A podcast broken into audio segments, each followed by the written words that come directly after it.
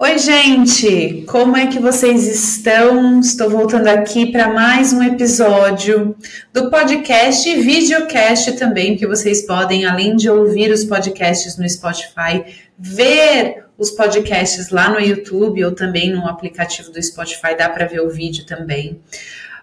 Para a gente entender e ter uma vida mais sistêmica, mais completa, mais leve, mais feliz. Como que a gente pode usar os ensinamentos da sistêmica de Bert Hellinger, das constelações familiares na nossa vida, aplicados e fazendo a gente, é, conduzindo a gente por um caminho de mais harmonia e felicidade. Bom, nesse mês de outubro, eu vou falar bastante sobre criança interior e todos os aspectos que isso uh, envolve, né? É o mês das crianças, mês de outubro, dia das crianças. Mas antes de falar da criança dos outros, das outras crianças, as nossas crianças que temos, vamos falar então da criança que a gente é e que a gente foi, né? E o tema de hoje desse podcast é onde eu encontro a minha criança interior.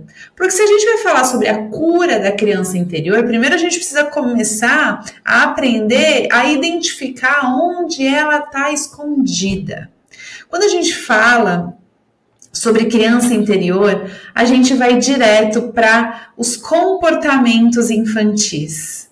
Como a gente se comporta nas maneiras, eh, de maneira infantil, nas maneiras, nos, nos momentos de uh, conflito, nos momentos de dificuldade, nos momentos de arbitrariedade, de contrariedade. A gente sempre vai para esse lugar onde a criança é vista como frágil, como incapaz, como abandonada, não acolhida. Isso está certo, isso não está errado. Mas se a gente vai falar sobre a cura da criança interior, a gente primeiro precisa identificar aonde ela está, quais são os nossos gatilhos internos que nos levam diretamente para essa personalidade infantil, para esse tipo de comportamento infantil, embora é, sejamos todos adultos.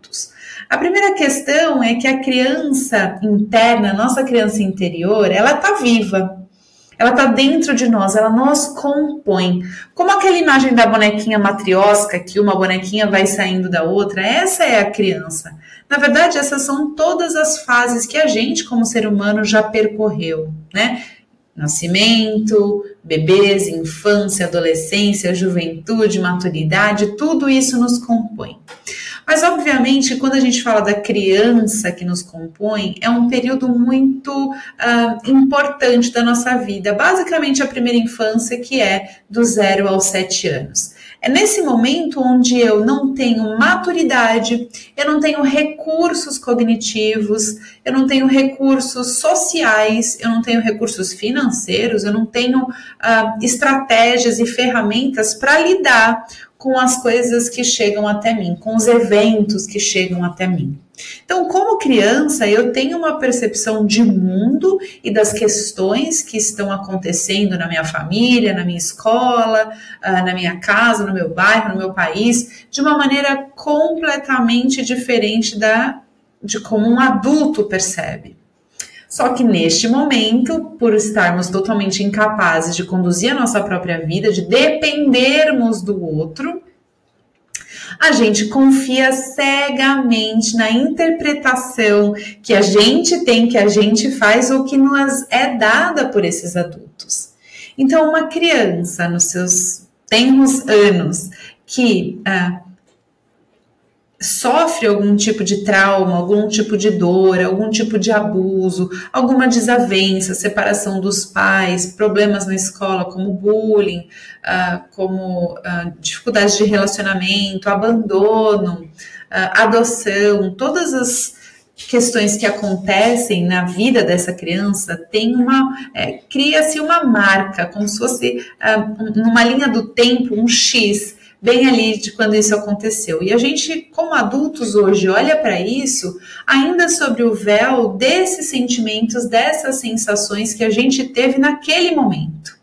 Então, uma das coisas mais importantes quando a gente fala da cura da criança interior é identificar quais são esses xizinhos ali na nossa linha do tempo, o que aconteceu e se realmente o que aconteceu foi ou é ainda a interpretação que eu faço como adulto?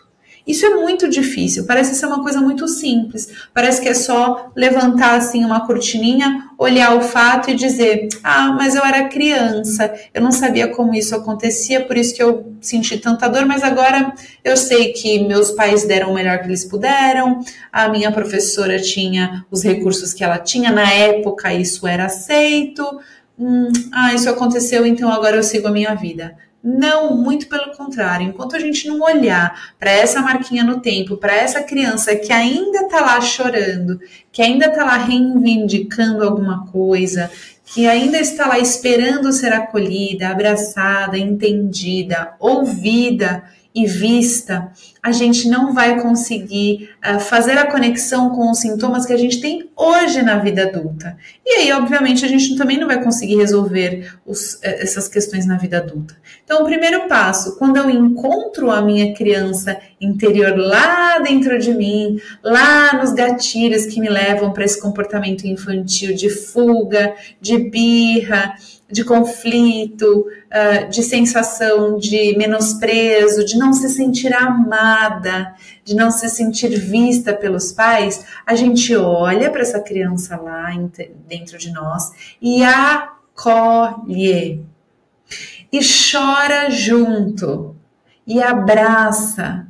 Entende que essa é a percepção verdadeira de uma criança e que tá tudo certo ter passado uma vida inteira até agora olhando a vida através dessa percepção que pode não ter sido tão real, né? Pode não ter sido a realidade, porque hoje nós somos adultos, a gente tem outra percepção da vida. Então, tendo acolhido, tendo encontrado esses gatilhos da nossa criança superior, interior, e é superior também, mas a nossa criança interior porque, veja, quais vão ser esses gatilhos? É aquele momento onde a gente sai do eixo e quem assume o comando é a criança. Quem pega o volante da vida é a criança e a gente não percebe isso. A gente tem dificuldade. Mas aí você encontrou, você conseguiu fazer essa analogia, conseguiu fazer, ter essa percepção, acolheu a sua criança. O que, que você faz a partir disso? Oferece a si mesmo uma nova interpretação dos fatos. Não é simplesmente colocar esse fato embaixo do tapete e dizer não, não foi bem assim.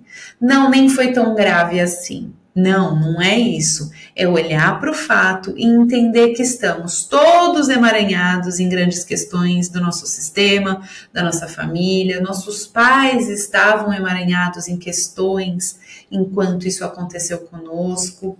Um, a gente, quando a gente olha para isso, quando a gente vê o fato que aconteceu na infância sob os olhos do adulto, tendo acolhido essa criança, a gente pode então dar o primeiro passo em relação à cura da criança interior. A gente pode olhar os fatos como eles são, a verdade nua e crua, e pensar: ok, isso aconteceu, eu entendi daquele jeito, o que eu faço com isso agora? Muitas pessoas vêm para a constelação justamente com a dor na vida adulta eu não constelo crianças. Eu constelei adolescente uma vez, mas também não gostei da experiência. Eu constelo os adultos que estão passando por problemas que começaram lá na infância. É preciso muita coragem para olhar para nossa criança interior. É preciso amar essa criança que a gente foi e que ainda está guardada dentro da gente de um amor incondicional. E quando eu falo incondicional, não é o amor uh, que aceita tudo, não, é o, é o amor que aceita como foi e como é. Nós somos frutos uh, dessa criança e dessa percepção. E foi isso que nos trouxe até aqui. Se a gente tinha lá na infância pouquíssimos recursos e demos contas e chegamos até a vida adulta, por que isso não vai acontecer agora que nós somos, somos adultos? Nós temos muito mais recursos, nós temos muito mais vivências da vida para colocar em prática e aí sim decidir definitivamente, uh, com todas as nossas conexões no, no, no arbítrio né, de todas as nossas potencialidades, escolher olhar para o fato de uma maneira adulta e seguir em frente. Quando a gente fala da cura da criança interior, nada mais é do que a vontade genuína de que o que aconteceu lá atrás seja curado internamente e eu possa seguir para frente. Quem não se interessa pela cura da criança interior, quem não faz essas conexões de o que eu vivo hoje e o que aconteceu comigo, a diferença dessa leitura e o que me trouxe até aqui, não está verdadeiramente interessado em seguir a vida adiante. É muito mais fácil estar lá no chão do supermercado batendo a mãozinha fazendo birra, agora como adulto, com 30, 40 anos. Então, é, o final da gente encontrar essa criança interior dentro de nós, o objetivo final é a nossa liberdade. Olha que coisa incrível. A gente adulto já é livre? Hum, mais ou menos. Mais ou menos. Não antes da gente olhar para essa criança, não antes de trazer ela junto da gente. Porque se ela está lá atrás chorando, ainda despedaçada, eu não estou completa na vida adulta e eu não vou seguir livre, leve, harmoniosa na minha vida adulta até a minha maturidade. Então, queridos, aonde está, onde eu encontro a minha criança interior? Sim, dentro da gente, mas lá naquele gatilho, é naquele momento de tensão que eu vou descobrir aonde aperta o meu calo e eu volto lá para a dor da minha infância.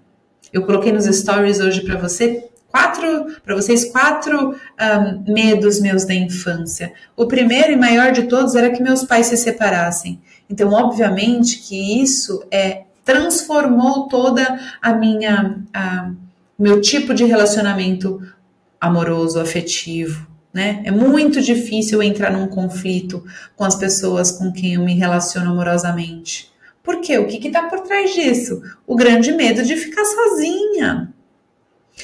Medo dos meus avós morrerem e eu me sentir abandonada, porque era para eles que ocorria quando acontecia alguma coisa com os meus pais. Eram eles o meu porto seguro. Como que isso é hoje quando eu me sinto vulnerável de sair de um porto seguro para outro? Porque isso vai aparecer muitas vezes na vida adulta. Quanta confiança eu tenho se eu esperava esse suporte dos meus avós? Quem é que está me suportando hoje? Meus avós talvez não estejam mais aqui. E assim vai, por isso que a gente tem que fazer uh, esse movimento de olhar com muita amorosidade para a criança que nós fomos e para o adulto que a gente é. Certo? Vamos conversar bastante então sobre esse tema lá no Vida Sistêmica, arroba Vida Sistêmica.